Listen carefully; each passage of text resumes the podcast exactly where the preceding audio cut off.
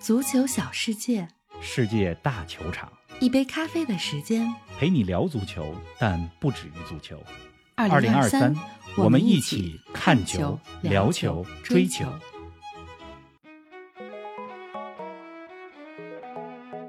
五比一五连胜，国米的狂欢正是 AC 米兰的噩梦。这就是米兰德比。这场大胜之后，国米的天花板究竟有多高？这场溃败之后，为何说 AC 米兰将会步步惊心？英超赛场，曼联输给布莱顿，为何不再是个冷门？内忧外患的曼联怎么踢败人？热刺和阿森纳均以良好的状态迎来北伦敦德比，财大气粗的切尔西怎么还没找到胜利配方？更多精彩内容尽在本期足球咖啡馆。听众朋友们，大家好，欢迎来到新一期的节目。冯老师你好啊，林子好，听众朋友们，大家好，嗯欢迎你干完大事儿归来。 是，林子啊，大家都很关心你，是吧？上期节目呢，你说你要去干件大事儿去，嗯，我看也不少人给我私信说，林子这是干什么大 事儿去了？各种各样的猜测都有。而且呢，我这过去一周啊，我自己也没更新这个视频号，所以就有人说说冯老师是不是跟玲子一块儿干大事儿去？我我我没跟玲子一块儿干大事儿去病，了，我是过去一周感冒发啊是烧了。冯老师，对，大家听我今天说话还有鼻音呢。嗯嗯，哎，玲子，你自己说说吧，过去这一礼拜干什么大事儿去了？ 我呀，我去生了个宝宝， 有点突然哈、是不 是？嗯，然后是男孩儿，但是小孩儿还没回来，还在新生儿科观察几天，所以我就回来休息了几天。这不是今天重操旧业，拿起话筒了。伟大的母亲，哎，没伟有大没的有，母还亲，还没神有速感归队嗯觉。，没有真实的 感受。 对，我觉得你这个是真的是神速归队，敬业精神值得敬佩。嗯，你看咱们什么事儿啊都没耽误。是哎我之前还说着说让你好好休养，我来几期单口，嗯结果呢火速 回归。你这火速付出的速度啊，就让我想起了贝汉姆。二零零二年，二零零二年那年四月份，是吧？啊曼联对拉科鲁尼亚，世界杯之前不到两个月，贝克汉姆受伤了，是的，左脚趾骨骨折，是吧？距离世界杯开幕不到八周的时间，这贝克汉姆就跟时间赛跑啊，嗯结果呢，真赶上世界杯了。六月二号，日本的埼玉世界杯球场，英格兰一比一战平瑞典比比赛当中，贝克汉姆带上了队复出上了袖标，走上了球场，而且正是他的任意球助攻了索尔坎贝尔，在那场比赛当中打进一个球。嗯，哎，咱们说回到你吧，真的是火速 回归，是吧？同时呢，也期待着咱们足咖的第二代早日亮相足咖。哎呦我还说哪天你抱着你儿子在咱们足咖里边说几句 呢，亮相一下。听听哭唧唧的声音吧。 好了，咱们别光着说我的大事儿了， 咱们赶紧说说世界足坛的大事儿吧。刚刚过去的足球周末啊，最惊人的比赛结果就是米兰德比当中，国米五比一大胜米兰。方老师，这个比分会被记住多少年呢？国米对 AC 米兰在二零二三年里边五连胜，就二零二三年两个球队踢了五场比赛，两场意甲是吧？两场欧冠，是一场超级杯，嗯总比分呢是国米，我算了一下，好像十二比一吧。啊，我就觉得呢，就是五比一的比分。看完了之后，就觉得今年的这个五连胜，可能很多年之后被忘记，就忘了。但是这一场这五比一，可能会被记住很多很多年。是，那昨天有朋友就说说，刚刚过去这周末，曼联一比三输给了布莱顿，米兰一比五输给了国米，无比惊人，无地自容，非常的相似。嗯哎，，我想说的是啊，这曼联输给布莱顿不惊人，又见怪不怪非常了。合理，见怪不怪。哎，一会儿咱们再来说英超，还是先来说五比一这场米兰德比。好啊你看国米嗯，没有卢卡库没有问题，没有哲科，哲科在以往的比赛当中给 AC 米兰很大的威胁，没有问题。嗯是，吧？老塔罗这是刚从阿根廷国家队，这刚在玻利维亚高原是吧去过，刚从那是儿回来的，也没有问题。在这场比赛当中助攻了一个球，制造了一个点球。那小图拉姆这赛季刚刚来到国米，即插即用。姆希塔良也复制了欧冠当中对 AC 米兰的神勇的表现。是的，国米这场比赛当中真的是多点开花，姆希塔良打进了两个球，小图兰姆、恰尔汗奥卢再加上弗拉泰西各一个球。这个五比一更加难能可贵的是，在他们的头号前锋和队长老塔罗没有进球的情况下，赢了一个五比五比一，真的多是厉害啊啊！，嗯嗯，哎，这场比赛六个进球啊，你觉得哪个最精彩？六个进球里边，我觉得国米的第二个进球，嗯，图拉姆、小图拉姆的那脚兜射远角，真的是太精彩了，是吧？完全是绝妙的个人表演。那小杜拉姆最近非常抢眼啊！你看前几轮对阵佛罗伦萨的比赛，打进了国米生涯的第一个球。国际比赛日，法国国家队的比赛，二比零战胜爱尔兰的比赛，小杜拉姆打进了法国国家队的第一个进球。是，那这场比赛呢，又打进了米兰德比当中自己的第一个进球。嗯，那么除了小苏马姆的这个进球以外，我觉得国米的第三个球，就是从二比一到三比一的那个进球，姆希塔良的进球啊，是吧？那个球是老塔罗助攻的他。嗯就姆希塔良不仅射得漂亮，而且他进球之前那个跑位、那个晃动，真的是很聪明，就让我想起了今年的欧冠四分之一决赛，国米第一回合二比零赢米兰，第二个进球就是姆希塔良打进的，有点异曲同工之处。嗯，哎，过去两年里啊，每次说到国米的时候，你都会用经济适用型这个说法，而主教练小因扎吉上个赛季就是用经济适用型的阵容打出了超出预期的成绩，带队杀入欧冠决赛。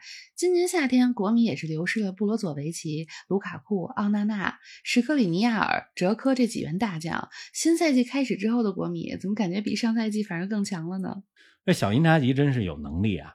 你看前几周的欧足联最佳教练评选，他也是排名前三的人选。嗯是啊，另外排名前三瓜迪奥拉还有斯帕莱蒂。那大家都说小因扎吉是个杯赛教练，嗯善于打带球队打杯赛。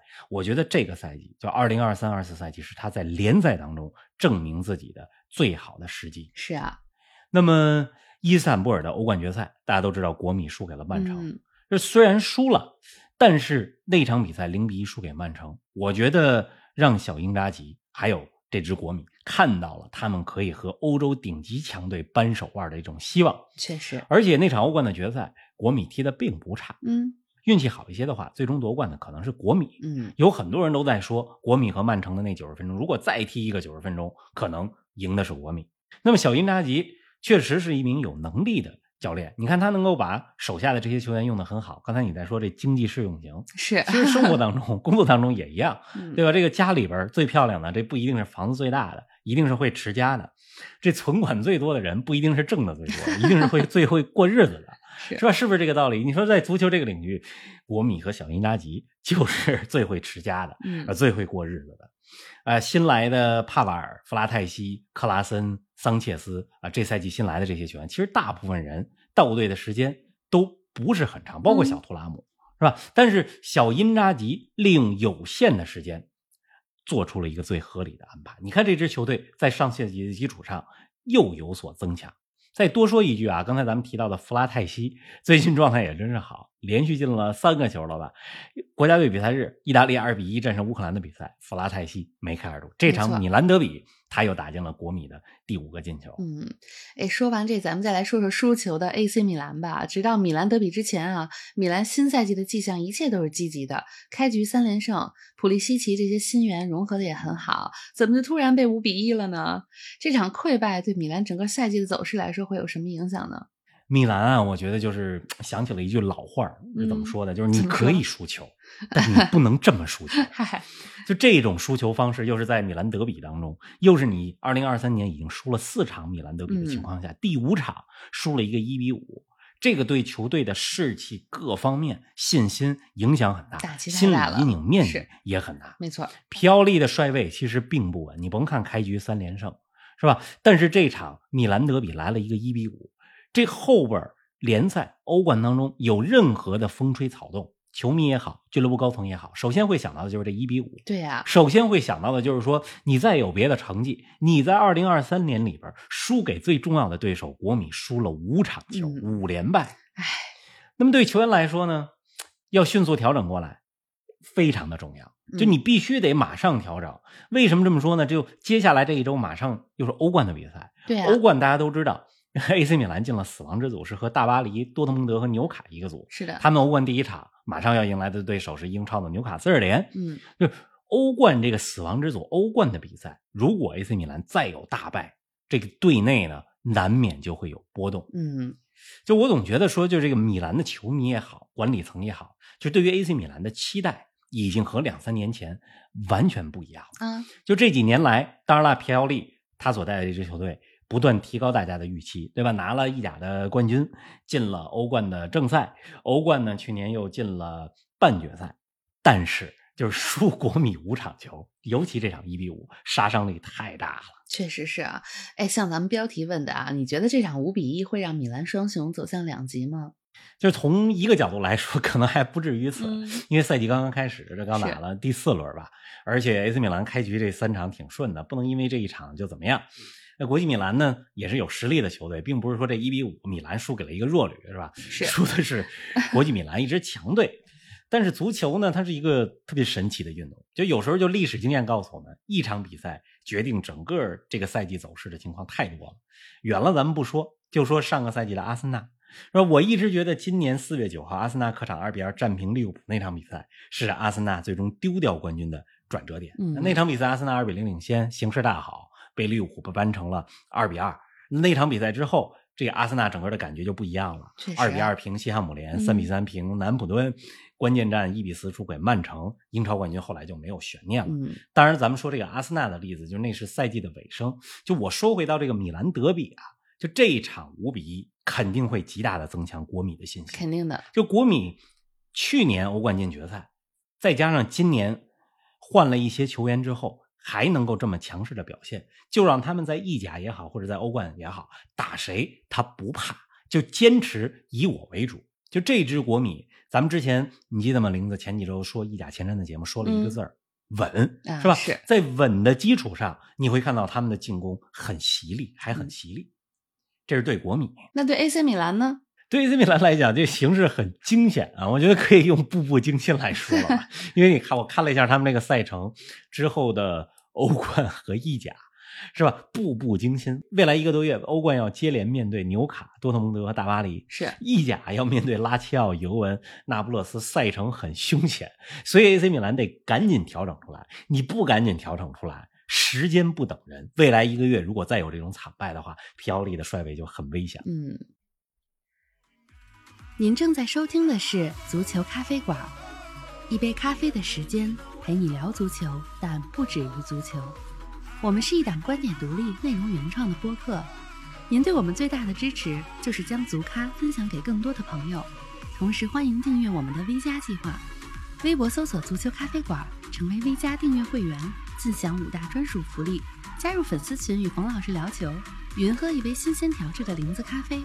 观看来自比赛现场的专属视频，参与直播互动，还有机会对话世界知名俱乐部。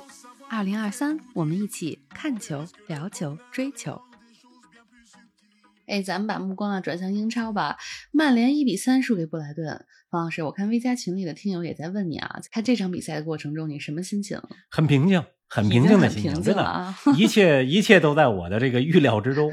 因为赛前呢，我就猜，我就说这场比赛估计是一比三或者二比四，嗯，我真的是这么猜的，是吧？比赛前二十分钟，曼联打得挺好。这场比赛呢，我是和这个我们家队友一块儿看的，哟， 然后呢，我们家这队友说：“哎呀，你们曼联踢得很不错 嘛，是吧？”我说：“好你景不长不我真的是很平静嗯，好景不长， 曼联一定是会失球的。为什么？因为前二十分钟狂攻没有进球的时候，我就感觉到很危险了。嗯，结果果然布莱顿就进球了。 是进完球之后，我一看这时间，我说：“你看，二十分钟。”我说什么 来着？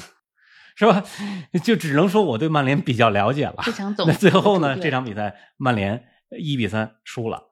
说实话， 就是曼联这场比赛踢得不差，嗯，是吧？但是呢，布莱顿踢得更好，人家更好而且这还不是最强阵容的布莱顿。那布莱顿这场比赛像左后卫埃斯图皮尼安缺阵，但是尽管如此，踢曼联够用 了，是吧？网络上怎么说来的？嗯就是德泽尔比来到老特拉福德教曼联怎么踢球，嗨，演示给曼联怎么踢球。嗯，那么这场比赛，布莱顿打进三个进球的是维尔贝克、格罗斯、若昂佩德罗，三个进球都挺精彩的。嗯，呃，似乎所有球员吧，就在布莱顿都能变得更好，哎呦，而似乎所有球员在某些球队都能变得更 差，是吧？曼联呢、切尔西都是比较反面的案还例。真是有点你看布莱顿这边真是这样，嗯，三十二岁的维尔贝克焕发了职业生涯第二春，嗯三十二岁的格罗斯在布莱顿踢得这么好，第一次刚刚入选了德国国家队。嗯，在切尔西踢不出来的吉尔摩尔来到布莱顿打上了主力，是吧？确而实且我在看比赛过程中，也我也跟咱们 V 家的听友在说，我说布莱顿的守门员斯蒂尔，大家可以多看看，因为他脚下技术非常好，这就是德泽尔比喜欢他的原因之一。你看布莱顿所有的进攻都是从斯蒂尔那儿开始短传、渗透、组织，是吧？他真的是艺高人胆大，在自嗯己门前那儿那么传，一点儿也不害怕，特别有信心。他可能他的触球次数比中场还多呢。是啊，哎，英超积分榜上，曼联两胜三负，排在第十三名。怎么感觉曼联又回到了一年多前的那种混乱状态啊？内忧外患是啊！啊曼联现在是这场外因素大家都知道了，之前是格林伍德，嗯现在是安东尼，然后再到桑乔，最近和滕哈格闹翻，嗯呃，曼联呢让他自己一个人去训练了。是，那么回到场上，场上曼联也是得分方式比较单一，啊，要么靠必费灵光一现嗯改变比赛的节奏，打出来进攻机会；要么靠拉什福德个人能力是吧突破之后射门。就中场这个阵容怎么排，滕哈格还没有找到最佳的方案。你看嗯对阵布莱顿这场比赛，其实滕哈格利用的是菱形中场，卡塞米罗拖后，必费突前，是左右两边呢是埃里克森和麦克托米奈。为什么上麦克托米奈呢？估计是就是咱们的节目也提醒了滕哈格，咱们之之前节目里也 说麦克托米奈在苏格兰国家队对吧，经常进球。曼联要不要试试他，让他的位置往前一点儿？当然这是开玩笑啊，那 嗯滕哈嗯听格了人也家有比咱们更高的高见。 是的，哎嗯那曼联这边唯一的亮点就是小将汉尼拔·梅布里，二十岁的突尼斯小将，在这场比赛当中为曼联打进了一个扳回面子的一个球，是吧？嗯这名小将呢，他还参加了二零二二年的卡塔尔世界杯，而且在第一场应该是突尼斯对丹麦的比赛当中吧，他还替补出场，呃，前途无量啊，非常看好这名小将汉尼拔是是·梅布里。而且这场比赛呢，就曼联的首发前锋啊，霍伊伦德，今年夏天花了不少钱从亚特兰大买过来的嗯丹麦前锋，差点儿就打进了曼联生涯的第一个球，他嗯那个进球被、被吹了，吹掉了，为什么呢？ 可惜了因为在传球传给他的时候出底线了。嗯，哎，刚才说曼联啊排在第十三，而紧跟着曼联排名第十四的是切尔西。客场面对伯恩茅斯，切尔西的豪华阵容难以打开对方的球门，两队零比零互交了白卷儿。切尔西何时能走上胜利的轨道呢？何时能走上正确的胜利的轨道？每周咱们都说这个 问总题，在说切尔西是吧？之前呢，刚说切尔西对卢顿三比零啊，表现不错，嗯，但是这切尔西呢，紧接着在国际比赛日之前就零比一输给洛诺尼汉森林，是，今天呢又是战平了伯恩茅斯，是吧？切尔西今天换换句话来讲是昨天晚上哈，就这阵容一出来，双后腰搭配加拉格尔的是谁呢？就乌戈楚库。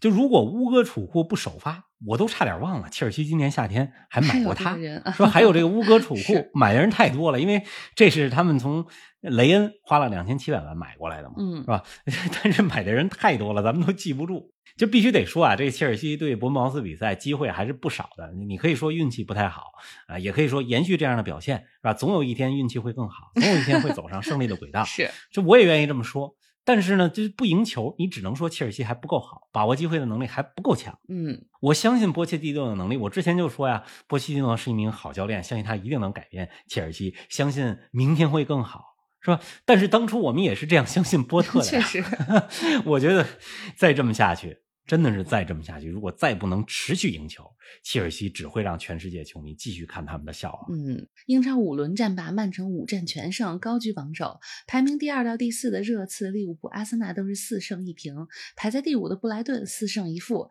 下一轮的北伦敦德比，热刺和阿森纳将以同样的积分进入北伦敦德比，这还挺刺激啊！ 嘿，没错儿，都是四胜一平，是是吧？阿森纳和热刺，而且下轮的英超下周末就是北伦敦德比。嗯，那么热刺呢，也以一种非常刺激的方式，在刚刚过去这个周末收获了三分，二比一逆转了谢菲尔德联。热刺的两个进球都是补时阶段，而且补时快结束的时候，是，扳平比分的是里沙利松他的头球，而且这个进球我觉得对于里沙利松来讲非常的关键啊。嗯里沙利松之前心里有点崩溃，在热刺进球很少，同时在巴西国家队是吧？大家看到巴西国家国际比赛日里沙利松被换下的时候，在替补席上还流眼泪了，而且他是和啊媒体接受采访的时候，也非常坦诚的说自己回到英格兰英超之后，可能会需要一些心理上的帮助，嗯是吧？可能会找心理咨询师。我觉得他都很坦诚，我也很欣赏这种很坦诚的态度，对吧？但是我觉得这个进球就是扳平的这个球，刚刚过去这周末的英超的进球，对里沙利松来讲恢复信心很关键。嗯那，么在他进球之后，库鲁塞夫斯基